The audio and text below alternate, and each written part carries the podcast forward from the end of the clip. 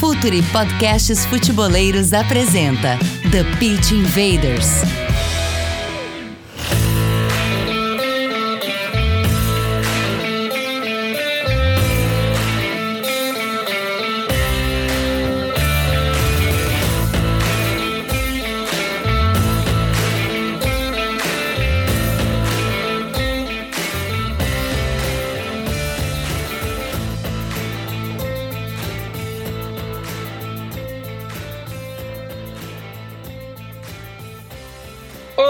Futeboleiros! Olá, futeboleiras! Futuri Podcast apresenta The Pitch Invaders, episódio 230, sempre falando de maneira profunda e séria sobre o jogo.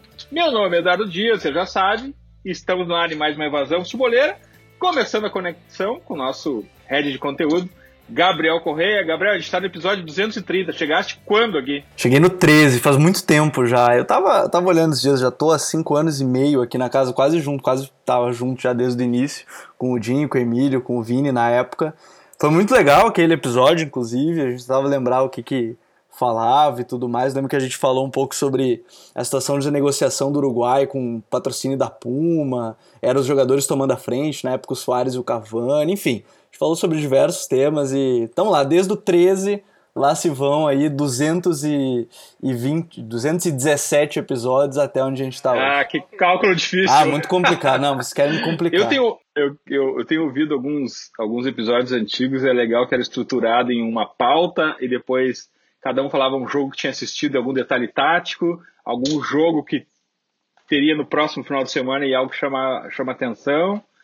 E ainda tinha as dicas futeboleiras, as dicas futeboleiras que sobreviveram até hoje, mas são muito legais. É, tá aqui na minha fila a, o nosso TPI com o Barbieri. Muito legal de, de, de ouvir. Vou, vou reescutá-lo.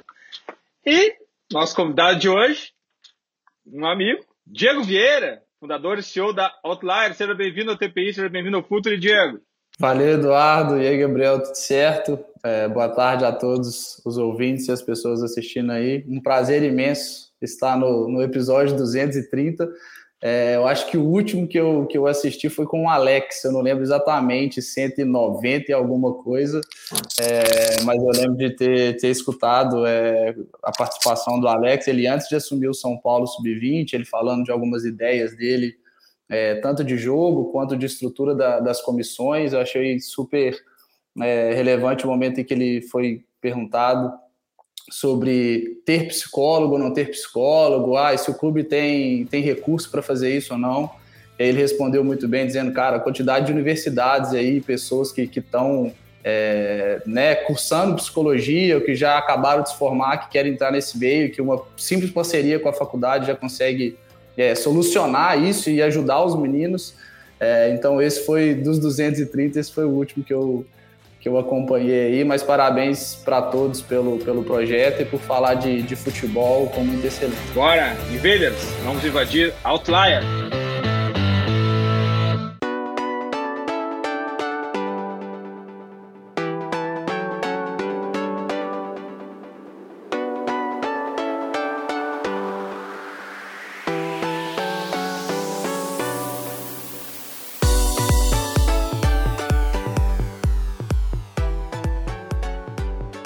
De tudo, a carta contexto.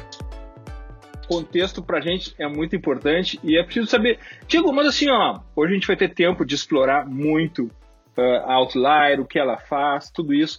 Mas coloca um pouco pra gente aqui o teu, teu background, tua relação com o futebol e como tu, tu, tu teve o insight de, de criar Outlier. Depois a gente abre as portas e invade Outlier. Boa, perfeito. Eu fui atleta de futsal minha vida inteira, é, desde novinho no Minas Tênis Clube, em Belo Horizonte, é, chegando até os últimos anos de categoria sub-20.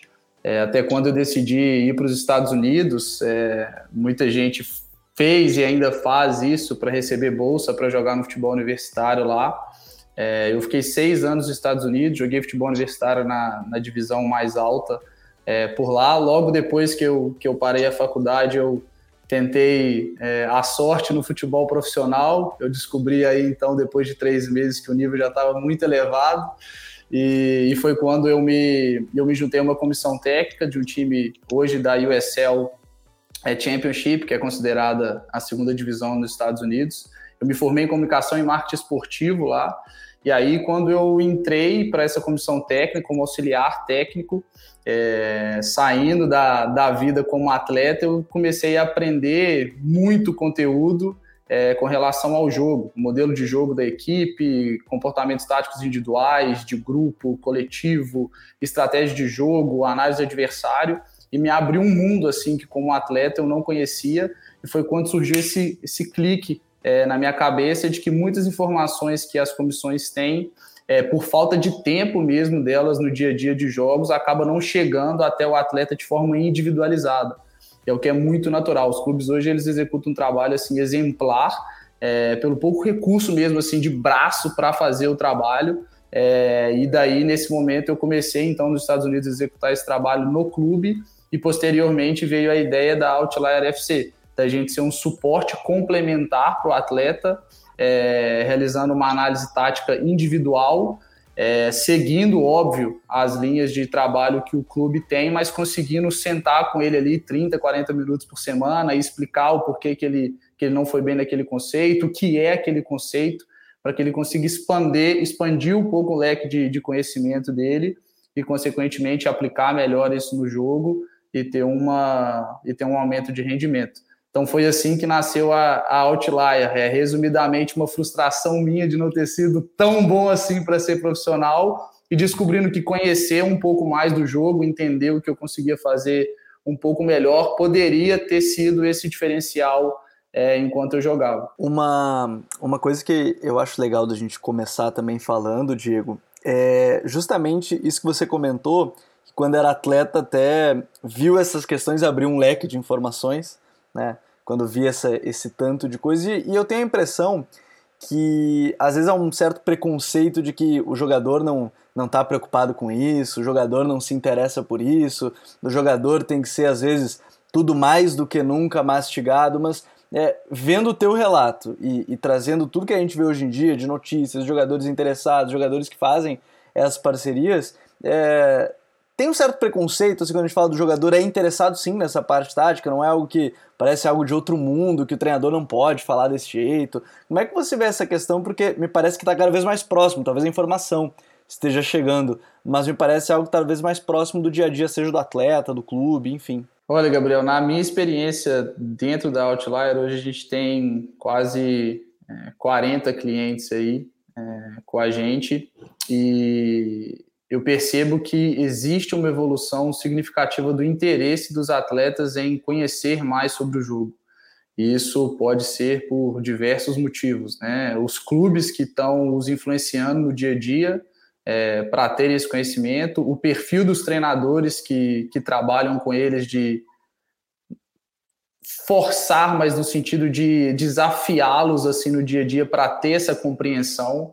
É, muito se fala hoje no futebol do jogador conseguir decidir sozinho, né? Dele ser treinado o suficiente para que na hora do jogo ele consiga ter um poder de reflexão tão bom que ele consegue decidir sozinho sem um norte, um direcionamento direto ali do treinador. É, e a nossa experiência nos mostra que é, eles não só estão mais interessados para falar do assunto, para conhecer do assunto, mas eles também estão conhecendo mais do assunto. É, talvez eles não conseguem de cara é, transmitir o conhecimento que eles têm, muitas vezes de forma empírica, é, nas palavras que se usam, em conceitos táticos, mas eles têm esse conhecimento. É, e aí a gente consegue deixar um pouco mais explícito quais são esses conceitos, o que é aquele conhecimento que ele já sabe, para o tornar é, mais reflexivo, com um poder de decisão melhor dentro do jogo, um poder de autoavaliação melhor. É, mas eu acho que a gente está caminhando para uma, uma geração que tem mais interesse em aprender é, sobre o jogo de futebol. Eu vou, eu, eu, eu, quero entrar num tema aqui, mas eu preciso de uma ajuda do Gabriel. Gabriel, teve uma, uma temporada do Messi muito acima da média, 2014, 2000, não lembro exatamente qual foi, mas é uma absurdamente fora da, da, da curva, fora da essa curva temporada, do Messi. Essa temporada aí pode ter sido do dia que ele estreou profissional até é, ontem. É, é. Mas tem Mas... uma temporada muito, muito, muito extra classe do, do Messi. Lembra quando é que foi, Gabriel? Tem, assim, só a gente, de a gente quase separar, 100 gols. É, eu ia falar, talvez se a gente olhar numericamente seja 2013, o ano 2013, Acho né? Que, que é Acho que se não foi isso, é 14. que ele fez 91 gols. E, e, é curioso porque nessa época ele ainda comia pizza. Ele não, ele não tava é, focado é, na dieta. Então, e aí depois não, eu ia, eu ia, eu ia entrar exatamente na pizza, porque uh, porque na, na, na temporada seguinte ele se apresenta muito magro, muito em forma, uh, voando, e, e ele tinha ido buscar fora do clube ajuda de nutricionistas, preparação física e criado um staff desportivo uh, de preparação física para ele por sua conta. Cristiano Ronaldo também, talvez tenha sido, inclusive, até o primeiro jogador a fazer isso. E hoje é muito comum nessa questão física, os jogadores buscarem ajuda complementar fora do seu, do seu ambiente profissional, dentro do, do clube. E agora a gente uh, começa a ver esse, esse interesse dos jogadores em buscar essa ajuda intelectual dirigida ao jogo, uma ajuda tática focada no jogo. Um, é, uma, é, um, é, um, é, um, é um passo natural isso, Diego? Tu, tu tem visto isso como um passo natural ou o calendário completamente louco faz com que essa ajuda, com que eles procurem essa ajuda fora, porque não tem tempo, é viagem, é viagem, a recuperação física dentro de avião, é desumano. Eu acho que essa busca por essas é, soluções fora do clube é uma tendência? Como é que tu vê esse mercado? Eu acho que é uma mistura das duas coisas que você citou. É, o calendário ser apertado demais para os clubes conseguirem é, dar tanta atenção assim. Eu sei que eles querem dar tanta atenção assim. É, e ao mesmo tempo uma tendência de interesse dos próprios atletas de quererem atingir um nível é, superior e eles interpretam esse nível superior não só no dia a dia de treinos dentro do clube, é, que precisa estar em nível de excelência, mas também buscando reforços é, complementares, né? Que seja de uma nutricionista, de uma psicóloga, de um preparador físico, um fisioterapeuta, de um analista tático. É, quem viveu o dia a dia dentro de clubes sabe muito bem, assim, as intenções e o trabalho ele é muito bem feito, muito profissional, mas infelizmente a dinâmica de dia a dia, até na base, ela é tão corrida e, e tem tanta gente assim que você quer dar essa atenção é, individualizada e de um nível até superior que você acaba não, não conseguindo. É, eu sei que alguns clubes de fora, principalmente tratando da parte de preparação física, hoje eles já entenderam que os jogadores vão ter o próprio preparador físico fora, por quaisquer motivos, seja para prevenir lesão, para ter um reforço em algum, é, alguma parte do corpo que ele, que ele sinta necessidade. É, esses clubes já entenderam um pouco mais isso e integram bem o trabalho com esses preparadores físicos. Então, consegue disponibilizar a carga de treino ali durante a semana é, para esses preparadores físicos, para que eles realmente consigam complementar no trabalho e não atrapalhar, que é muitas vezes a preocupação dos clubes, e eles não estão errados. De qualquer serviço fora, é, que vá atrapalhar o desenvolvimento, o rendimento do atleta em prol do coletivo, em prol do clube. Mas, mas para mim essas duas coisas são, elas estão andando lado a lado. O clube de cada vez mais entender que, cara, é realmente muito difícil a gente conseguir fazer para todos, e os atletas percebendo que você citou exemplos de Messi e Cristiano Ronaldo, que foram grandes e são ainda influenciadores dessa, dessa nova geração, né? De ir um pouco além é, no seu dia a dia para atingir um nível de performance superior do que talvez ele, ele conseguiria alcançar. Eu lembrei agora, enquanto o, o Diego falava de mais dois exemplos, é, claro que são vários, né? Mas eu lembrei de dois agora. Um é o Hulk, que saiu uma matéria, acho que foi essa semana, quando a gente está gravando, né?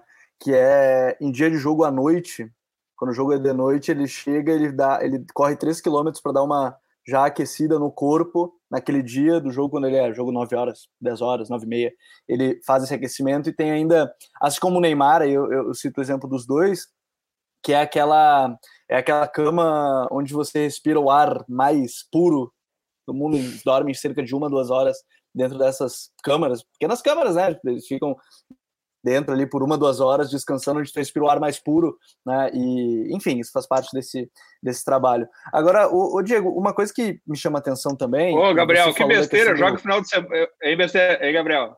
Que besteira, joga futebol final de semana e, e no ar poluído aqui. Que besteira isso. é verdade. Pô, eu jogo segunda, terça, quarta, se deixarem. E, mas eu acho que é, é legal que o Diego falou. Chegar no nível de performance, assim, cara, você pode fazer essa relação com outros esportes, sabe? Assim, a quantidade de coisas que, que eles podem, conseguem fazer hoje para atingir um nível superior, assim. Eu já escutei um cientista em Harvard que, que estuda o sono, falando que seria ideal para um jogador, é, de acordo com os fusos, é, de descansar, de dormir, de, Sabe assim, o fuso eu não falo nem o horário, é tipo, poxa, o cara treina todo dia 10 horas da manhã, no fim de semana ele joga 4 horas da tarde, no meio de semana ele joga 9 horas da noite. O corpo dele está tão desregulado para estar ativo naquele momento da partida que ele precisaria, assim, tipo, passar a dormir de 8 da manhã a 16 da tarde, quando o jogo vai ser à noite, porque ele, o corpo dele entenderia que ele acabou de acordar e está no horário de treino de 10 horas da manhã, sabe assim? Chega a ser até louco, é, mas são coisas que, que né, pô, a, talvez a ciência está aí realmente para explicar, mas que vão agregar no, na performance, igual o Eduardo brincou. Pô, o ar aqui tá tão polido, eu estou jogando bola todo dia, mas é, tem os caras estão buscando esse algo a mais, esse além. Né? É, o, o LeBron e o seu ritual do sono, né? Ele, a, o, o, ele usa muito, porque o calendário da NBA é outro esporte, enfim, é outro piso, mas o calendário da NBA. É, exatamente e, e o ritual que ele tem para usar o sono como recovery, né? Como recuperação física, é fantástico. Um jogador já não é jovem, então assim são muitas e muitas possibilidades de, de, de ir além e aprender, inclusive, com outros esportes, como o Diego falou. Ah, Gabriel, feito parênteses, siga. Agora... Mas é bom, acho que são esses exemplos que a gente cita, eu acho que é legal de porque ajuda muito nesse papo. E, e, o Diego falou uma coisa que eu acho que é legal da gente conversar também, que é justamente essa preocupação. Os clubes têm essa preocupação né, do limite de invasão entre ah, ele vai atrapalhar meu trabalho ou não. E obviamente as empresas também têm essa preocupação. Né? Como é que é esse trabalho, essa, essa linha tênue de não invadir a zona que é demanda do clube, né, ou do treinador, no caso, né, já que a gente está falando de análise individual, individual de atleta, e ao momento de entender aqui é o ponto limite que eu posso chegar para tentar conversar com o jogador e falar isso, porque eu acho que esse é um, é um tema que muita gente fala, ah, não, mas quer dizer que ele vai estar tá sendo treinado, entre aspas, por duas pessoas. Né? Então, como é que funciona esse entender esse limite, Diego? Pô, perfeito. Essa, com certeza, é, nos nossos é, tempos aí de empresa, é a pergunta que a gente mais, mais recebe. É, e cada vez mais, assim, pelo nosso crescimento, as relações que a gente vai construindo ao decorrer do processo, a gente vai criando a liberdade é, e a comunicação com os clubes de entrar em contato, cara, ó, fulano de tal resolveu trabalhar com a gente, a gente gostaria de otimizar o trabalho, de passar para vocês o que está sendo feito com eles, é, e vocês, ao mesmo tempo, é, de esclarecer alguma dúvida nossa com relação ao jogo, é, mas quando isso não acontece, a gente tem todo um processo dentro da empresa de entender ao máximo possível é, a forma daquela equipe jogar, a forma daquele treinador é, trabalhar a sua equipe, para que isso não aconteça, tá, Gabriel? A gente trabalha assim inúmeras coisas que são, primeiro de tudo, independentes de modelo de jogo, e daí eu vou citar alguns exemplos só para ficar claro, que é um ajuste corporal, é, que seja defensivo, uhum. ofensivo, para defender um cruzamento, para receber uma bola, um domínio orientado, tirar a bola de pressão, perceber inferioridade numérica, é, perceber espaços vazios, um desequilíbrio na última linha, são coisas assim, é, todas mais objetivas do jogo, que não necessariamente vão de acordo é, estritamente assim com o tipo de jogo daquele, daquele treinador. Quando isso acontece, quando a gente está entrando em alguma estratégia que pode ter sido diferente para aquele jogo específico ou alguma coisa que a gente não sabe, a gente tem muita humildade em perguntar primeiro com o atleta, porque talvez ele é o cara que vai, vai esclarecer, ou a gente não vai tocar, a gente não vai encostar nisso porque não nos diz respeito, não é uma coisa que a gente consegue mudar. É, isso já aconteceu, inclusive, de ter um comportamento, é, vou dar um exemplo é, banal aqui, só para todo mundo conseguir visualizar, mas vamos supor que um lateral esquerdo está no mano a mano com beirada direita, e daí ele tem a opção de forçar o cara para fora ou para dentro. É, né, a lógica do jogo é o quê? Você quer manter o adversário mais longe possível do seu gol. Então, nesse caso, teoricamente, você força ele para fora, porque ele vai estar mais distante do seu gol. Mas já tiveram um caso da gente estar tá trabalhando exatamente esse ajuste corporal para forçar para fora, que o jogador nos falou, cara, meu treinador pede para forçar para dentro. A partir desse momento que ele pediu para forçar para dentro, a gente vai uhum. saber que desse ponto em diante, a nossa análise tem que ser feita de ajustar o corpo para forçar para dentro, porque é uma coisa que o treinador quer, porque de nenhuma forma a gente pode ir contra isso. É, mas como eu te falei, eu acho que na nossa caminhada de construir essas relações, da gente mostrar para o mercado que nós somos um trabalho muito mais complementar mesmo, é, a gente não, não tem esse problema, apesar de que às vezes algumas pessoas podem perceber esse problema, assim como você, né, fazendo a pergunta, é, mas a gente toma bastante cuidado para não, não colocar o dedo onde a gente não é chamado. Esse ponto, esse é muito, esse ponto é muito importante porque ele vai do compreende do jogador ao time, né? Porque além de tu orientar, além de orientar sobre a postura corporal, a abordagem que tem que ser feita, também tem que falar no caso do lateral, vamos usar o, o nosso lateral imaginário aqui. No caso do lateral receber uh, o cruzamento nas costas, de quem vai pegar a bola do time adversário e vai lançar pro, pro, pro, pro homem que ele está marcando. Então, assim, tem um aspecto técnico individual, mas também é preciso uma compreensão tática, não só dos analistas e da entrega que vocês fazem aos jogadores, mas também do, do, do próprio cliente, né, Diego? E também saber e conhecer muito o técnico do cliente. Já aconteceu algumas vezes da gente ter, ter dúvidas é, com algumas coisas específicas assim. Igual eu te falei, a grande maioria do que a gente trabalha vai independente ao modelo de jogo, mas quando tem esse momento e o atleta não sabe responder, a gente não interfere e incentiva com que ele descubra. É, e não é para eu e para minha equipe a gente ficar sabendo como é que é, é exatamente para ele entender, porque é um momento super importante para o time dele que ele faça isso bem. E já aconteceu do cara chegar no treino. A gente tem exemplo de, de um cliente que se transferiu para fora. E na primeira semana ele estava assim completamente perdido. A gente fazia perguntas relativamente básicas na estrutura de subida de pressão da equipe dele e ele não sabia se assim ele abordava um zagueiro a forçar para fora, para dentro, se o cara de trás ia vir encaixando assim um assado. Eu falei, cara, conversa com o seu treinador, provavelmente ele vai gostar que você está querendo saber essas coisas, tá até para você começar a fazer isso bem nos treinos.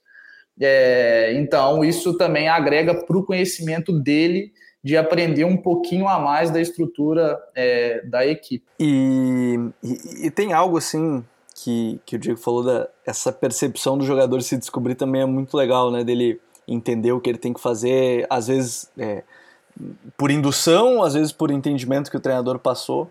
É, mas como é que vocês também fazem esse trabalho aí que você, você citou? E tem coisas que vocês passam para ele, né, para o jogador, enfim, nessa, nessa conversa que você citava, essas conversas com, com os atletas, mas como é que são, tem jogador que, por exemplo, é, gosta de questionar a todo momento para entender ainda mais, eu imagino que tenha, porque assim, de novo, vai voltar porque a gente estava conversando acho que desde o início, é, tem se tornado informação tá constante, o cara tá no celular, ele tá vendo, tem conteúdo aí espalhado por tudo quanto é lugar sobre, sobre tática, enfim. É, tem também aquele que gosta de perguntar todo instante, ah, tá em casa, ele de repente ele pega e manda, assim, ah, olha só, tal coisa. Tem esses caras também, esses jogadores que gostam de perguntar a todo instante, são curiosos, assim, que já vê que é um cara muito interessado nesse, nessas questões? Tem, com certeza tem, e esses são, assim, os mais, é, entre aspas, fáceis de trabalhar, porque o cara tem o que a gente mais precisa, que é o interesse tático, né, o interesse por aprender.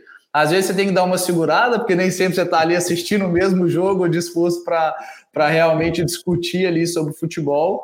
É, mas esses são os caras que vão, vão aprofundar, vão questionar, às vezes eles vão nos questionar. Isso acontece muito, isso é muito rico na nossa relação com eles, da gente é, friamente apresentar um, um, conteúdo ou o que deveria ser feito e o porquê de ser feito, e dele nos dar um contexto dele dentro do campo que, assim, é o contexto dele dentro do campo, sabe? Eu não estou no corpo dele lá dentro, com o jogo a mil por hora, para entender que ele se sentiu super pressionado numa situação que aparentemente no vídeo não parece que ele está pressionado. É, então, os caras que, que têm esse, esse, essa sede pelo conteúdo, por aprender, por evoluir, são os caras que a gente consegue até aprofundar mais, ir um pouco além no conteúdo, e tem outros que não, que por perfil é, são caras ainda menos reflexivos ou ainda menos é, questionadores quanto a alguma coisa, e daí a gente tem que tentar extrair um pouco mais dele, fazendo perguntas, é, colocando situações diferentes de como ele solucionaria, para, de novo, a gente atingir o nosso objetivo, que é expandir esse conhecimento do cara, para que ele consiga colocar em prática no jogo e, consequentemente, é, melhorar o rendimento dele. Mas tem sim, é, alguns deles são, são engraçados nesse, nesse sentido. Eu imagino a satisfação do teu time de analistas de quando observam um movimento do um movimento do jogador dentro de campo em algum lance que foi conversado antes, alguma recomposição, algum tipo de, de, de cobertura, de postura, que vocês conversaram e corrigiram esse. E o, os, os atletas, eles reconhecem essa, essa que, que está dando efeito, que eles estão conseguindo crescer como jogador, vocês sentem isso, vocês percebem isso no jogador, esse, é, é, é, também essa satisfação pelo crescimento? Só, só para comentar aí no que você disse sobre os analistas ficando felizes quando eles percebem o movimento, isso aí para o analista é o gol, né? Isso aí é. O cara trabalhou para aquele momento ali acontecer, realmente é muito prazeroso para toda a equipe. E eles sentem muito. É e eles sentem muito assim, óbvio que o contexto do time dele tem que ajudar, né? Ele primeiro tem que estar em campo, o que foi pedido dele tem que, tem que alinhar com o que ele está executando, é, mas eles percebem pelo exato motivo que eu falei deles saberem muita coisa, mas sem saber que eles sabem. É, e a partir do momento em que eles sabem, quando eles executam de forma errada, vamos colocar, já ativa uma coisa na cabeça deles, assim, caramba, é isso daqui que eles falaram, poxa, da próxima eu vou fazer de novo. Ou quando ele faz e dá certo, ele fala, não, deu certo, tá, tá funcionando, vou fazer, vou fazer mais uma vez. Tem um relato de um cliente nosso é, que joga na Inglaterra, no jogo, eu posso falar, não tem problema, no jogo contra o Liverpool. É, ele, a gente trabalhou alguns comportamentos da última linha é, do Liverpool e olha, a gente lá tentando identificar a coisa não tão boa do Liverpool, né? Mas tudo bem. É, e daí no jogo ele falou que o sentimento dele era assim, ele já estava esgotado fisicamente, é, ele estava cansado já, o que é um ponto que ele tem que considerar na autoavaliação dele, e ao mesmo tempo ele estava percebendo que aquilo estava dando tão certo, é, que aqueles espaços realmente existiam, que ele não conseguia não parar de executar, sabe? Isso para a gente é muito prazeroso, porque, poxa, funcionou. E óbvio que acontece o contrário. Às vezes a gente trabalhou um espaço que o adversário pode deixar, ou algum comportamento individual dele que ele não conseguiu colocar em prática. É, a gente já errou e vai errar ainda muito, sabe? Assim, de, de posicionamentos iniciais que podem fazer sentido e na hora do jogo não fez sentido porque o adversário se comportou de uma maneira diferente. Mas a, declaração deles é bem interessante no sentido de eles falam assim, cara, no meio do jogo lembrei de vocês. É, isso é bom, mas bom porque eles estão colocando em prática, sabe? Não bom porque, ah, legal o cara lembrar da gente. Então, Diego, tem mais uma coisa que me chama atenção, que eu acho que é legal a gente conversar, que a gente está falando de pessoas também, né? Você falou aí dessa questão do desgaste físico, você falou desse o jogador que é mais focado, o jogador que é um pouco mais na dele, um jogador mais retraído. E, e como é que esse diálogo também, porque às vezes pode ser que o jogador não esteja no dia bom da reunião dele. Ah, você está numa reunião querendo mostrar algumas coisas, o jogador não está no dia bom. Né? Como é que conversar também tendo em conta que é uma pessoa ali, esse relacionamento, tentar ali administrar, porque nem sempre, de fato, seja eu, hoje eu posso estar num dia bom ou não, o Eduardo, você, é nesse papo. Como é que como lidar com os jogadores que às vezes estão num dia ruim ou depois de uma derrota muito forte, enfim. É, como lidar com os jogadores também, a pessoa, jogador, para passar essas coisas? Legal. É, primeiro de tudo, a gente faz um mapeamento inicial do perfil dele. É, com ele, obviamente, nos primeiros contatos, com o clube, se é o clube que a gente tem abertura para conversar, para saber como ele é no dia a dia, com a família, isso acontece, e com os agentes, é, se foram as pessoas que nos procuraram inicialmente, então a gente já vai ter mais ou menos mapeado o perfil dele inicial. A partir desse ponto, a gente já tem norteadores assim de como conduzir. Tem uns que são mais da resenha, outros não, são mais diretos, uns vão falar mais, outros não. E no caso em que você citou, se ele está assim, super eufórico, ou super bravo, ou não num dia bom, a gente tem que se ajustar. A euforia pode vir de um bom resultado, e daí ele já está é, super confiante nele mesmo, a gente precisa dar uma regulada nisso, porque vai ter um jogo super complicado. É, ou o cara está num dia horrível, por motivos pessoais ou até de jogo, e a gente tem que ser um pouco mais direto, um pouco mais objetivo, de deixá-lo à vontade de falar em outro momento. É, o nosso objetivo, isso acontece em todas as nossas reuniões, é que o, atleta, o nosso cliente, ele saia com uma ou duas coisas, pelo menos, bem claras é, de que ele possa fazer melhor na próxima vez que ele entrar em campo, seja no treino ou seja no jogo. Então, se ele está num dia péssimo e a gente percebe que ele não vai absorver isso, é, a gente pode muito bem deixá-lo um pouco mais confortável nesse momento e mandar o material para ele, depois a gente se fala com calma, mas a gente precisa avaliar, porque às vezes ele só não está num dia bom, porque isso acontece muito. Ah, cara, hoje eu não quero falar muito porque eu joguei muito mal, o time foi muito mal. Daí é quando a gente fala, é exatamente hoje que a gente vai falar muito, porque se você se acostumar realmente a falar num dia em que você foi mal, é, quando você for bem, isso aqui vai ficar muito fácil. Então agora é realmente o trabalho vai ser agora, de você absorver aqui no momento não legal é, para evoluir, mas precisa ter bastante tato assim com isso. É, isso varia bastante, igual eu falei, varia muito do perfil do cara. Minuto e meio de water break, daqui a pouco a gente volta. Fala, futeboleiros, tudo bem? Eu espero que vocês estejam gostando do episódio de hoje. Mas antes de seguirmos com esse bate-papo, eu quero fazer um convite para vocês. Se você quiser receber conteúdo exclusivo no site, ter acesso às matérias fechadas, vai lá na aba Club faça parte do Futuri Club por apenas R$ 12 mensais ou até mesmo em planos semestrais com desconto ou até mesmo anuais. Você ainda vai ter direito a desconto nos cursos do Futuri. Então, fique ligado. Além disso, eu quero lembrar para vocês que esse episódio também tem o apoio do Futuri Pro, o departamento de análise e mercado do Futuri. Seu time gasta menos dinheiro e ganha mais jogos. Para mais informações, mande um e-mail para comercial@futuri.com.br.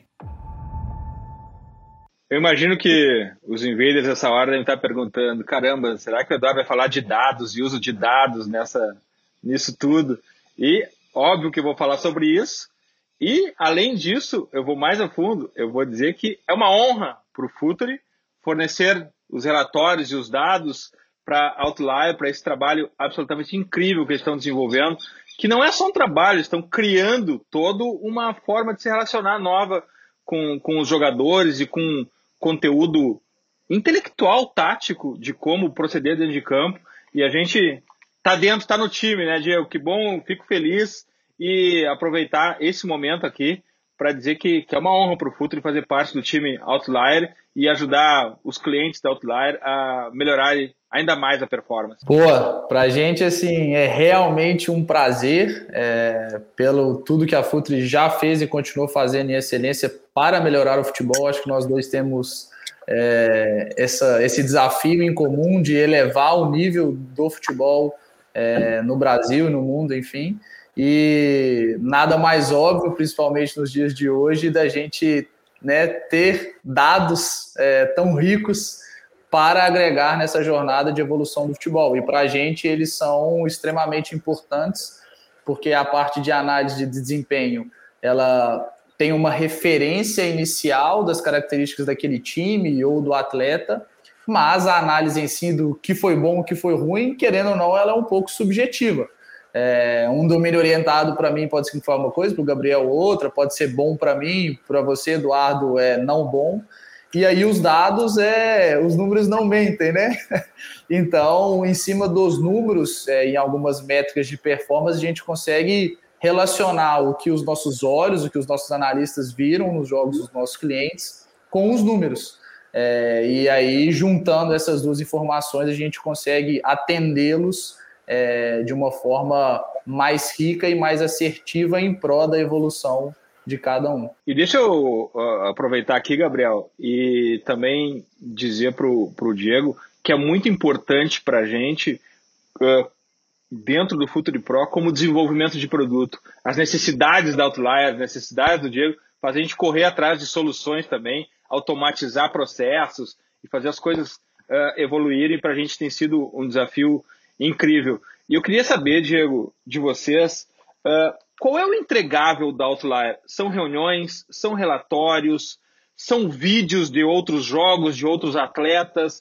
Qual é o, qual é o a mídia e a entrega que vocês fazem para o jogador? Quando o jogador procura Outlier e contrata Outlier, o que, que vocês entregam para o jogador? Deixa eu só fazer um, um pequeno comercial é, para os relatórios que vocês fornecem, porque eu confesso que fiquei extremamente surpreso e grato com a surpresa é, da forma que foi entregue, da facilidade que foi e é de coletar esses relatórios, entrar no aplicativo, cadastra o jogador, seleciona as métricas, menos de 24 horas o relatório já está pronto, é, a qualidade do relatório também, então assim, não, não, vou deixar passar esse elogio, porque realmente foi, foi surpreendente positivamente é, e vem nos ajudando bastante. É, com relação à sua, à sua pergunta, é, nós temos alguns conteúdos. É, a gente sempre tenta trabalhar com conteúdo de vídeo do atleta. O que, que isso significa? Ele jogou no domingo e vai jogar no próximo domingo. A gente vai analisar o jogo dele do domingo antes dele jogar o próximo domingo. Ou seja, uma reunião vai acontecer entre as partidas para a gente analisar o que foi feito em preparação para o próximo jogo. Às vezes acontece do atleta ele não está sendo relacionado, ele não está tendo tantos minutos, e daí a gente começa a gerar outros tipos de conteúdo. E quais são eles?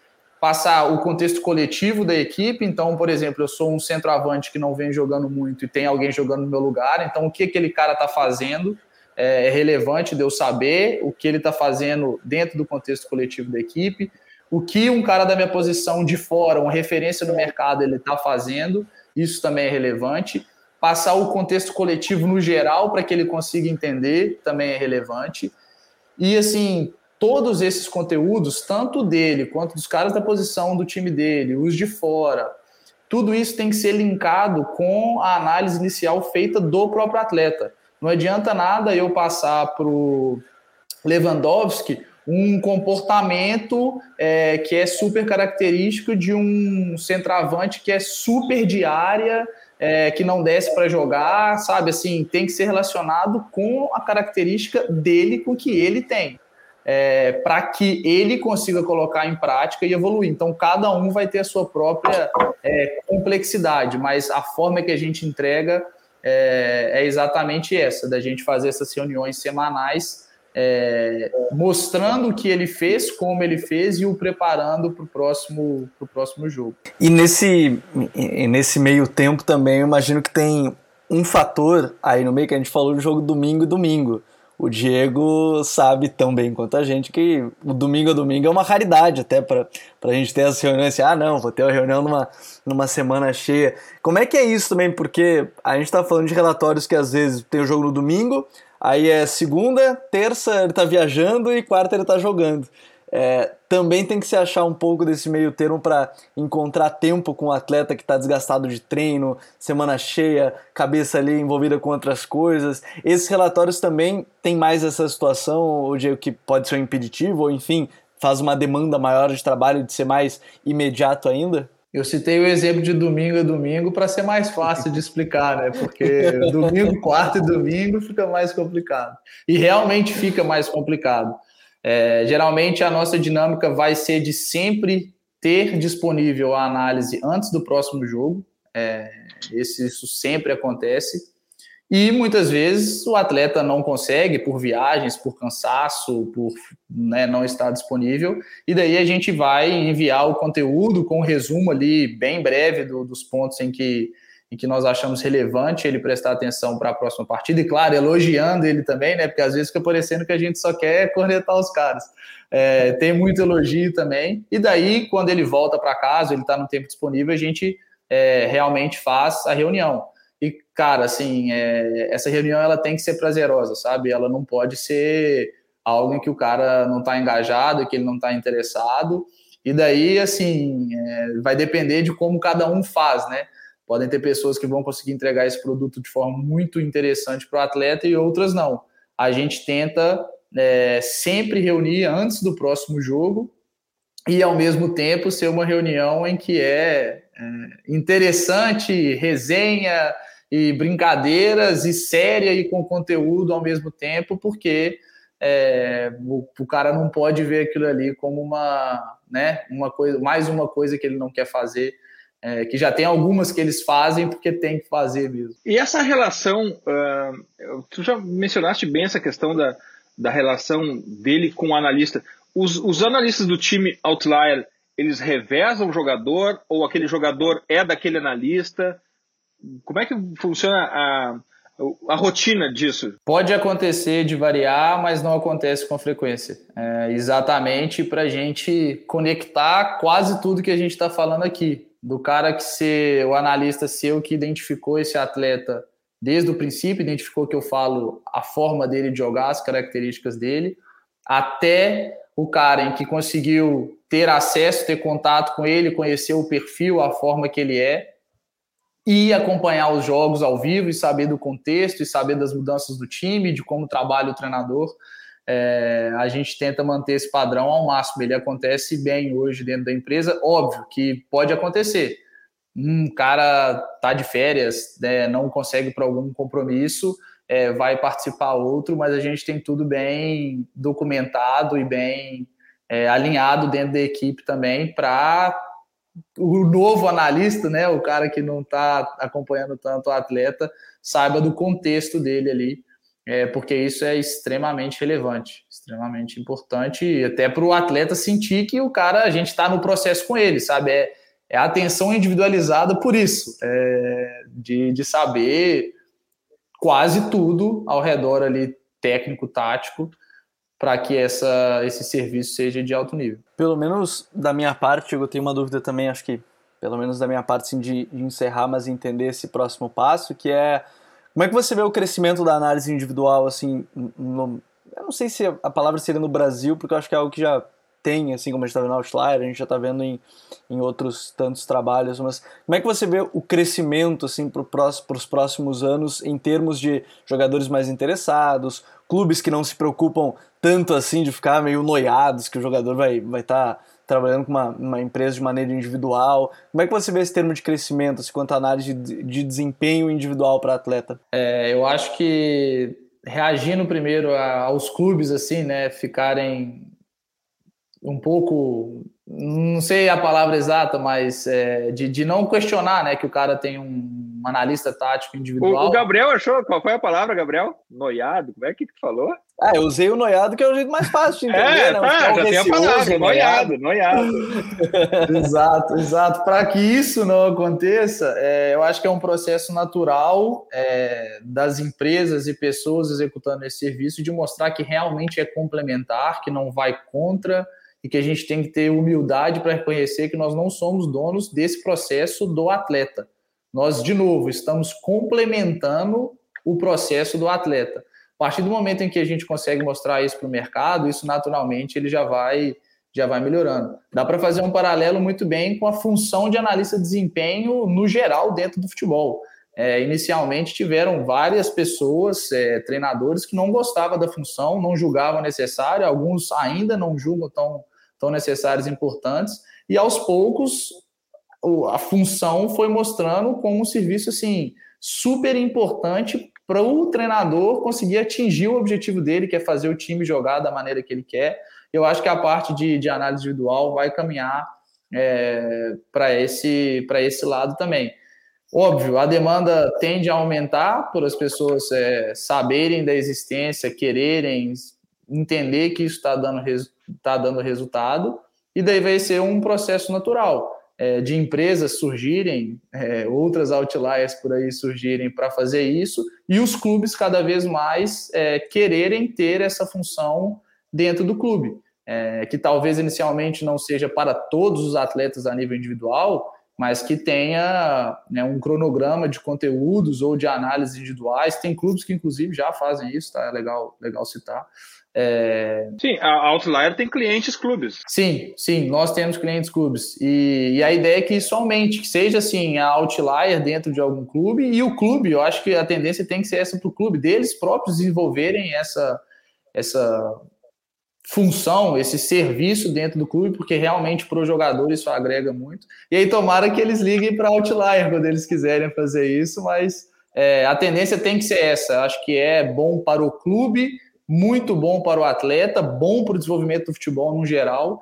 É, então, para mim, eu enxergo como uma, um futuro bem promissor. Aí. Diego, para a gente encerrar aqui, só para. Imagino que vocês tenham já citasse jogador na Premier League, mas também jogadores de base, é possível entregar esse serviço? A partir de quando o jogador pode contratar Outlier? Ótimo, excelente pergunta. A gente tem vários jogadores de base, desde sub-17, é, então as categorias 17 e 20 é, são os jogadores das categorias de base que nós temos. Assim, a partir de quando? Eu sempre, assim, às vezes a gente recebe ligação de pais de garotos de 13, 14 anos. Eu acho um absurdo. É, primeiro porque o garoto ele está ainda se formando e se descobrindo com características mesmo, assim, ele está muito mais numa fase de diversão, explorar o jogo do que propriamente é, de seguir algumas coisas. Claro que vão ter coisas que vai agregar, mas se tem gente que acha válido, é, eu vou discordar um pouco, mas é, a gente não faz, tá? Já sempre recusa algum tipo de, de trabalho desse, desse tipo. A partir de 16, 15, 16 anos, é, vai depender muito do acesso que a gente tem aos vídeos desses garotos, né? Os campeonatos sub-17, sub-20, a gente já tem acesso por plataformas, então fica fácil a gente é, coletar esse vídeo e analisar em cima dele. Mas é um nível maturacional já aceitável, é um nível de cobrança já aceitável dentro do clube com aquele atleta. Então, a partir da categoria sub-17, é, já é interessante é, alguém, algum atleta, agente, familiares cogitarem esse serviço complementar para aquele garoto. Demais! A gente está super honrado aqui no futuro de fazer parte do time Outlier também. Tenho certeza que essa collab vai trazer muitos frutos é, de clientes, de produtos, de inovação e do que nós, nós dois nossas duas empresas têm como propósito colaborar com o nível da indústria, fazer o nível da indústria crescer. Mas agora é hora das nossas dicas futeboleiras. The Pitch Invaders apresenta Dicas Futeboleiras.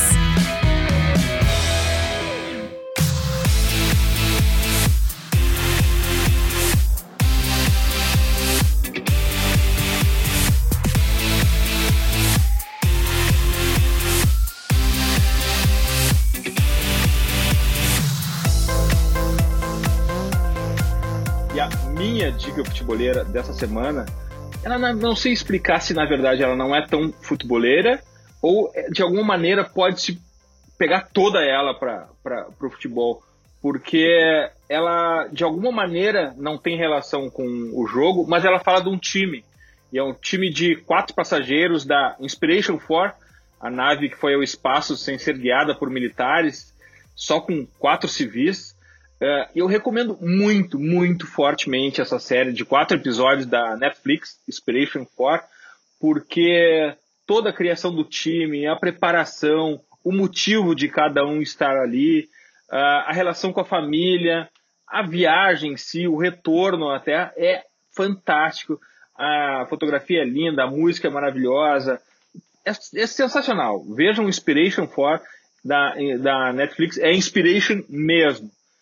Gabriel, tua dica futebolera? Eu tenho duas dicas, na verdade, para essa semana. É, uma delas é um podcast do o God Save the Game, ficou muito legal, da Michelle com o Rodrigo Capello, Lucas Filos e o Daniel Hudson. Ficou muito bom sobre a compra do Newcastle. Né? É, o bom do podcast também, inclusive, eu aprendi a pronúncia de 300 times lá por causa do Daniel, né, que é, que é inglês. E do jeito que ele falava assim. Não, e eu quero dizer uma coisa: eu tenho camiseta do Newcastle com a marca de cerveja Newcastle, então não me venham chamar de modinha agora. É, quem, quem assistiu Gol, né, o filme Gol, também não pode ser chamado de modinha, que é fã do Santiago Muniz.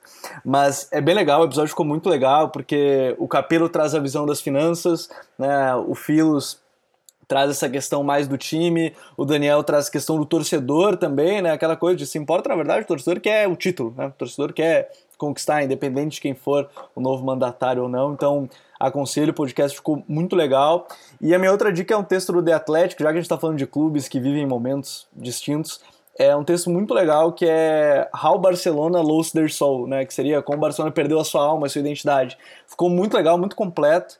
Né? É claro que agora está mudando, a gente está vendo algumas mudanças já bem claras, desde questões financeiras, reestruturação, mas o texto de Atlético, para variar um pouco, ficou bem completo, sendo bem insider né, de como está acontecendo tudo lá dentro. Então, minhas duas dicas da semana são. Graças, Gabriel. Valeu, Dinho. Valeu, Diego. Sempre um prazer e que essa parceria dure muito tempo. Eu quero agradecer a todo mundo que está nos ouvindo. 230 na YouTube, é, aqui nos podcasts, sem contar que é 230 no TPI, né? Lá se vão é, 40 em, em, em, já vão 60 em Cautio Pizza, mais de 100 em Cautio Pizza, mais 60 em El Rondo, 40 aí no God Save the Game, enfim, uh, o, o, o, Código BR com 42, já 43 episódios. Então, assim, 230 do TPI já lá se vão quase 500 podcasts que a gente tem pela casa. Não, e, e, e, tem, e tem um outro podcast que é cult aqui na firma, que é o Futurismo, né? Também. Que também é revisitado várias vezes. Também, tem todos os podcasts da casa, os que foram, Boa. os que estão lá, né? O The Playbook, enfim. É, são mais de 400, 500 episódios aí que a gente tem só de podcast. Demais, Gabriel. Diego, tua dica futebolera? Bora, você vou fugir do, dos podcasts, filmes, séries. Eu vou dar a dica de um livro que, que eu gostei bastante de ler e eu recomendo, já explico os motivos, mas chama O Caminhar do Bêbado. É, do, ele chama Le, Leonard Midlinow. É um nome um pouco, um pouco difícil, mas O Caminhar dos Bêbados é The Drunkard's Walk, em inglês. É, vocês conseguem achar e basicamente ele fala de aleatoriedade é, na vida, assim, ele cita o exemplo, inclusive na NBA, é, que para um jogo da NBA o time, é, o melhor time de acordo com o elenco e os números dos jogadores vencer, precisariam de 249 partidas disputadas para aquele time vencer, que hoje numa série de sete jogos, o pior time ainda tem 40% de chance é, de vencer e eu traduzi e trouxe esse livro para minha vida é, no sentido de que cara é, muita coisa é aleatória então nem sempre assim você foi merecedor é, daquilo. Ou seja se você conquistou fique feliz mas também não se ache tanto porque pode ter acontecido é, diversas coisas fora do seu controle. E se você ainda não chegou o que te resta fazer é fazer muita coisa boa é, de qualidade é, para que essa aleatoriedade diminua bastante, mas ela vai continuar existindo sempre. E daí, Eduardo, trazendo até os dados para a nossa realidade, que cada vez mais a gente tem é, padrões de como é, um jogador rende dentro de um, de um, contexto de uma equipe, de um campeonato, e a gente tem diminuído e precisa diminuir ainda mais essa aleatoriedade no nosso futebol de ah, tô trazendo tal cara porque, né, acho ele super legal, ou ele eu conheço quem é a pessoa por trás dele.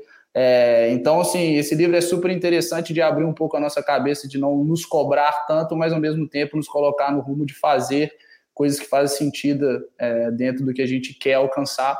E aí, na bola, é isso, da gente tentar diminuir ao máximo essa aleatoriedade para a gente ter trabalhos sérios que fazem sentido é, e deixar um pouco de lado essa, essa baguncinha. Diego, muitíssimo obrigado pelo teu tempo, pelo teu conhecimento por estares aqui no TPI com a gente e também por esse time que a gente está formando agora, essa grande parceria Future e Outlier. Eu sempre te falei isso, é super coerente essa parceria. É, tem, tem, tem, tem muito a ver essas duas empresas e vamos lá. Vamos por mais, Diego. Obrigado. Com certeza. Obrigado vocês, gente. Tchau, tchau. Futeboleiras, futeboleiros, nós somos o Futre e temos um convite para vocês. Pense o jogo. Abraço e até a próxima invasão. The Pit Vader.